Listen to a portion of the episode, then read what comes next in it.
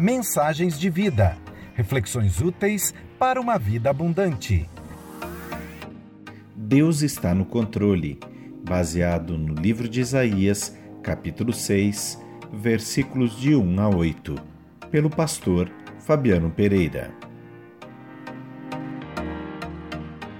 Isaías 6, versos de 1 a 8. Diz assim a palavra do Senhor: No ano da morte do rei Uzias, eu vi o Senhor assentado sobre um alto e sublime trono, e a aba das suas vestes enchiam o templo. Serafins estavam por cima dele, cada um tinha seis asas. Com duas cobriu o rosto, com duas cobriu seus pés, e com duas voava e clamavam uns para os outros, dizendo: Santo, Santo, Santo é o Senhor dos exércitos, toda a terra está cheia da sua glória.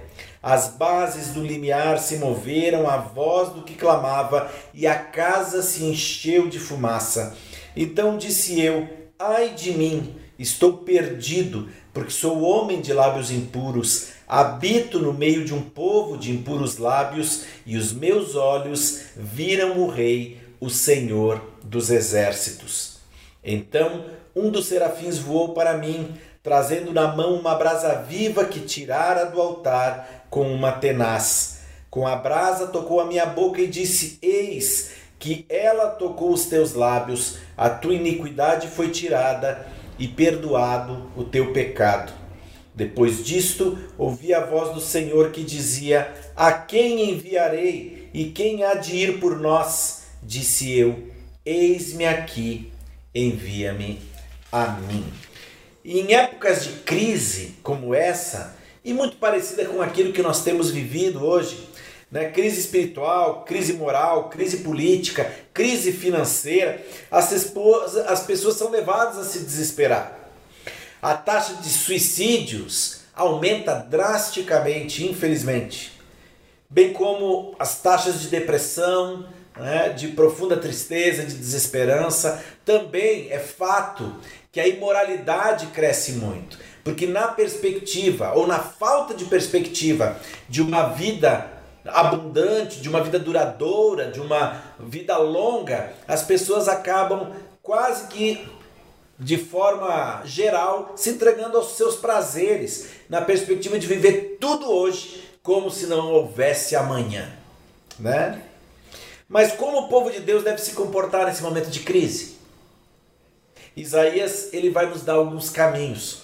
E é sobre isso que eu quero meditar com você nessa manhã. Primeiro, na crise nós precisamos olhar para cima e saber que Deus reina independente do aparente caos, independente da aparente desordem, independente da aparente situação né, de total descontrole. Há um Deus que reina sobre tudo. Há um Deus soberano que tem o mundo nas suas mãos e sem o qual, né, ou, ou do qual, sem ordem, nada acontece. Ele está no controle, ele tem pleno controle, ele tem pleno domínio, ele tem a direção. Nada acontece sem a autorização, a permissão dele. Nós precisamos ter clareza disso, porque nós só podemos continuar crendo, caminhando, amando, servindo, se tivermos plena clareza de que, mesmo que o mundo pareça cair ao nosso redor, há um Deus que nos sustenta Há um Deus todo-poderoso que nos sustenta. Não é um pequeno Deus, não é um deusinho, não é um Deus fraco, não é um Deus limitado. É o Criador de todas as coisas, aquele que fez tudo o que há. Ele tem tudo nas suas mãos, tudo sob controle e nada foge ao seu propósito. É esse Deus que nos chama, é esse Deus que nos ama, é esse Deus que nos transforma e é esse o Deus que nos envia. Na crise, nós precisamos olhar para dentro e saber que precisamos da misericórdia de Deus. É interessante, né, como Isaías ele narra aquela cena e alguns teólogos acreditam, né? Alguns estudiosos acreditam que ele teve essa visão dentro do templo, que Isaías estava no templo participando de uma reunião e que a despeito, né, ou diferentemente dos demais que estavam ali, fazendo aquilo ali por simples e mero ritual, sem esperança, Deus se revelou a Isaías dentro do templo e mostrou a sua glória naquele lugar e só ele podia ver. Né? Independente se aconteceu dentro ou fora do templo, se ele estava na casa dele, se ele estava no meio da rua, se ele estava numa praça, se ele estava no campo, é fato que ele foi contemplado com a visão da glória de Deus. E essa visão da glória de Deus, depois de deixar ele ali estupefado, né, de deixar ele ali perplexo com a majestade, com a grandiosidade, também mostrou para ele quem ele era. E aí ele tem aquela, aquela reação, né? Ai de mim! Né? Ele se apavora, né? Diz ali, ai de mim, versículo 4, eu estou perdido, porque sou homem de lábios impuros, habito no meio de um povo de impuros lábios, e os meus olhos viram o Rei, o Senhor dos Exércitos. É interessante como esse ato de contemplar o Senhor traz a Isaías né, a realidade da, da sua própria condição. Quando nós nos encontramos com Deus, quando nós temos um encontro maravilhoso com o Senhor, com a sua grandeza, com a sua glória, com a sua majestade, é inevitável que nós também sejamos confrontados com a limitação, a fragilidade da nossa vida, a imperfeição né, da nossa condição. Mas é ao olharmos para dentro de nós, durante esses momentos de crise, que nós descobrimos que nós precisamos continuar sendo transformados. Ou para aqueles que ainda não deram esse passo de fé, precisamos permitir que o Senhor entre na nossa vida para começar esse processo de transformação. É? Ele vai, se a gente voltar um pouquinho no capítulo 8, nós vamos ver que ais são esses, né? Ele fala, ai de mim. No capítulo 8 ele fala, uh, desculpa, no capítulo 5, a partir do verso 8, ele vai, ele vai falar diversos ais, ai contra os, os gananciosos, ai contra os beberrões, ai sobre os injustos, sobre os corrompidos moralmente, sobre os soberbos, sobre os farristas. E Isaías, quando vê o Senhor, ele se volta para dentro de si e diz: Agora, ai de mim porque eu faço parte desse contexto. É um ai de dor, é um ai de lamento, é um ai de angústia, de tristeza profunda. Ele não chora apenas as consequências do seu próprio pecado, interessante isso. Ele lamenta, né? Uh, porque os seus lábios são impuros. Só quem tem um verdadeiro encontro com Deus consegue enxergar a malignidade do seu pecado. E nos tempos presentes, onde é tão fora de moda ou é tão politicamente incorreto falar pecado. Quantos e quantos pastores e líderes por aí preferem falar sobre imperfeições, preferem falar sobre erros, preferem falar sobre enganos? Meu irmão, minha irmã, é pecado. Nós somos pecadores e carecemos da graça e misericórdia de Deus. E quem não tem a capacidade, a humildade de reconhecer isso, não tem condições de viver em novidade de vida com o Senhor. Isaías, profeta levantado por Deus, uma voz forte de oposição à imoralidade do povo e dos seus governantes, ele reconheceu com humildade que ele era um homem de lábios impuros e mais, um homem que habitava em meio a um povo de impuros lábios. Só quem tem esse verdadeiro encontro com Deus consegue enxergar né, a malignidade do seu pecado, consegue enxergar o pecado também do povo no qual faz parte, consegue identificar o pecado da sociedade na qual está inserido e consegue sofrer por isso. Diferente de muitos e muitos que às vezes por aí, né, ficam querendo ah, eu queria que Jesus mandasse um raio, agora que Deus mandasse um raio e acabasse com todo mundo agora, se colocando numa posição de superioridade em relação aos demais. Isaías, ele se compadece pelo seu pecado e se compadece também pelo pecado da sociedade na qual estava inserido. Porque ele não foi chamado para condenar, mas ele foi chamado para tentar resgatar outros e outras, para que pudessem viver aquilo que ele estava vivendo com o Senhor. Ele se incomoda com o pecado do seu povo, ele geme de dores por causa da transgressão deles. Ele não é alienado espiritualmente, ele não vive numa rodoma de vidro, ele não está escondido num gueto. Ele vive no meio desse povo. E ele se compadece por esse povo, porque sabe que as escolhas erradas desse povo os leva, né, ou o leva o povo de forma coletiva a um caminho sem volta, a um caminho de distanciamento do Senhor e à condenação eterna. As feridas do seu povo estão doendo no seu coração. Meu irmão, minha irmã, esse ato de confissão de Isaías nos lembra que não há perdão onde não há confissão. Hoje nós pregamos uma fé sem arrependimento, salvação sem conversão, falamos né, sobre atalhos no caminho da fé, atalhos que não existem. Isso é enganoso. Deus é Deus de perdão mas para que haja perdão é, necessária, é necessário arrependimento e confissão. Você pode ser transformado hoje, seu vocabulário pode mudar hoje, o seu coração pode mudar hoje. Uma fonte de vida pode brotar do seu interior hoje. Você pode ter uma mente pura, um coração puro, um namoro santo, um casamento santo hoje. Você pode viver a mesma experiência que viveu a mulher samaritana. Você pode viver a mesma experiência de libertação, de transformação que viveu Zaqueu, que viveu Maria Madalena, que viveu o ladrão ali pregado ao lado de Jesus na cruz. Cristo pode agora mesmo libertar você, assim como libertou a tantos e tantas que abriram o seu coração, reconheceram a sua condição e se submeteram à vontade dele. Ele pode perdoar o seu pecado, ele pode fazer de você uma nova criatura. Basta que você deseje do mais profundo do coração. Na crise, nós precisamos olhar para fora e precisamos ouvir o desafio de Deus e ver a necessidade do mundo.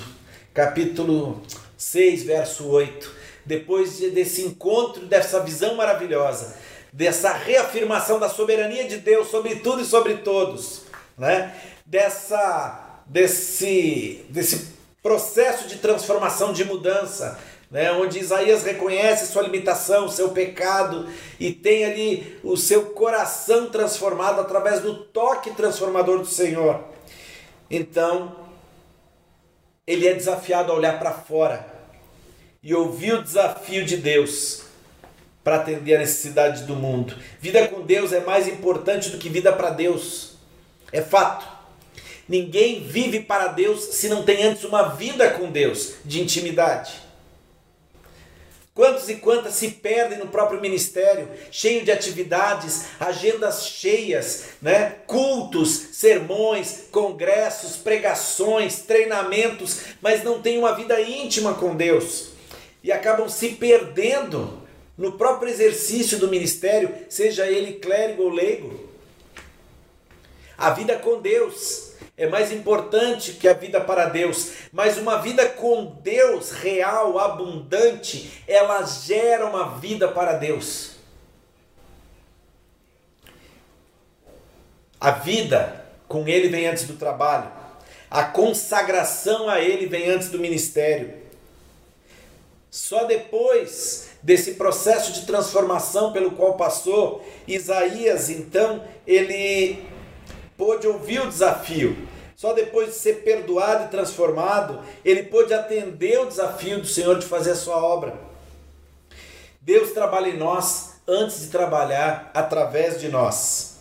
A adoração ao Senhor vem antes da missão, a santificação vem antes do serviço. Mas não quer dizer que nessa etapa posterior não vem o serviço. Isaías ali ele se coloca nas mãos de Deus. O fogo começa a arder no seu peito como resultado desse processo de transformação. A brasa havia queimado seus lábios. Ele se levantou e ele se dispôs. Ele atendeu. Isaías denunciou o pecado. E aí eu vou te falar uma coisa, meu irmão, minha irmã, não fique frustrado nem desanimado, porque ele enfrentou profunda resistência. Profunda resistência. Se você ler os demais capítulos depois, vai ver que o ministério de Isaías foi marcado por profunda resistência. Porque muitos e muitas não gostam de ouvir o que precisam ouvir. Não gostam de ser confrontados pelo seu pecado. Mas Isaías não desanimou, porque havia passado por uma transformação. E essa transformação deu um novo sentido para a vida dele. Não feche os ouvidos, nem endureça o coração ao clamor das pessoas que Deus tem colocado no teu entorno. Né? Nosso campo é o mundo. Não chega diante de Deus de mãos vazias. Essa tem sido minha oração do profundo do coração no decorrer dos últimos meses. Senhor, não me deixa chegar na tua presença quando o meu período nessa terra acabar de mãos vazias. Deus não salvou você apenas para te levar para o céu. Ele te salvou para que você fosse um vaso de honra nas suas mãos. Para que você pudesse ser instrumento de bênção nas mãos dele, para alcançar muitos outros e outras que vivem hoje na condição que você vivia quando foi encontrado por esse amor. Ele se colocou nas mãos de Deus, ele começou a arder no fogo do Senhor e ele então se colocou como instrumento poderoso para denunciar o pecado, para anunciar a salvação e para mostrar o caminho a todos aqueles e aquelas que atendessem o seu chamado. Hoje nós temos muitos desafios. Nós temos desafios na família, nós temos desafio na escola, desafios na empresa na qual trabalhamos, no nosso ambiente de trabalho, na nossa vizinhança. Deus está chamando você para ser uma bênção nessa nação, eu creio. Deus está te chamando para ser uma bênção em Araras, para ser uma bênção em Leme, em Pirassununga, onde Deus tem te colocado, independente da idade, independente da formação, independente, meu irmão, meu irmão, da sua história anterior. Ele começa a construir uma nova história na tua vida. E ele te chama a proclamar o amor e a salvação dele. O clamor dos céus cruza os séculos e cai agora nos nossos ouvidos. Aquele mesmo chamado do Senhor, lá em Isaías, que pergunta: A quem enviarei? Ele é feito hoje através do Espírito de Deus e ele está aguardando uma resposta da tua parte e da minha parte. A quem enviarei e quem há de ir por mim. Eis-me aqui, Senhor, envia-me a mim. Que a nossa resposta, frente ao desafio do Senhor e ao convite dele nessa manhã, possa ser: Eis-me aqui, Senhor, envia-me a mim. Eu não quero só ficar sentado escutando, eu não quero só me alimentar, eu não quero só engordar espiritualmente sozinho. Eu quero ser um instrumento nas tuas mãos, para que outras pessoas sejam alcançadas pela mensagem de salvação, sejam confrontadas pelo seu pecado, possam se quebrantar na tua presença, possam ser tocadas pelo teu espírito, possam ser transformadas pela ação do Senhor e possam também ser instrumento de bênção nas tuas mãos.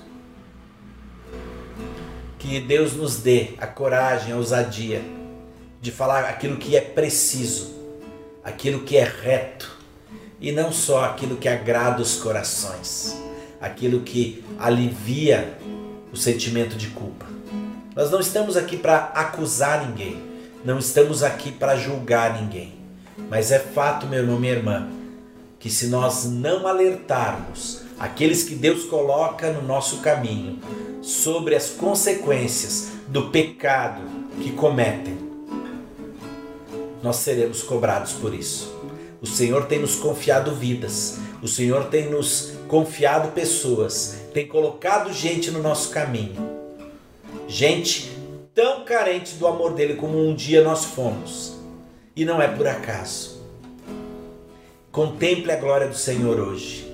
Tenha sua fé renovada. Tenha convicção de que, a despeito desse caos aparente que nos cerca, Ele continua no controle de tudo. Nada foge ao controle dele. Ele é soberano. E que Ele tem um propósito para a vida de cada um de nós. Ele quer nos mudar, nos transformar, nos tocar com a brasa viva dele para mudar nosso comportamento, mudar nosso palavreado, mudar os nossos pensamentos, para depois fazer a obra maravilhosa dele através das nossas vidas. Se disponha para que ele faça na tua vida, para que depois ele possa fazer através da sua vida grandes coisas. Mensagens de vida. Reflexões úteis para uma vida abundante. Uma produção da Igreja Metodista em Araras, São Paulo, Brasil. Siga nossos perfis nas redes sociais. Nós estamos no Instagram, Facebook e YouTube.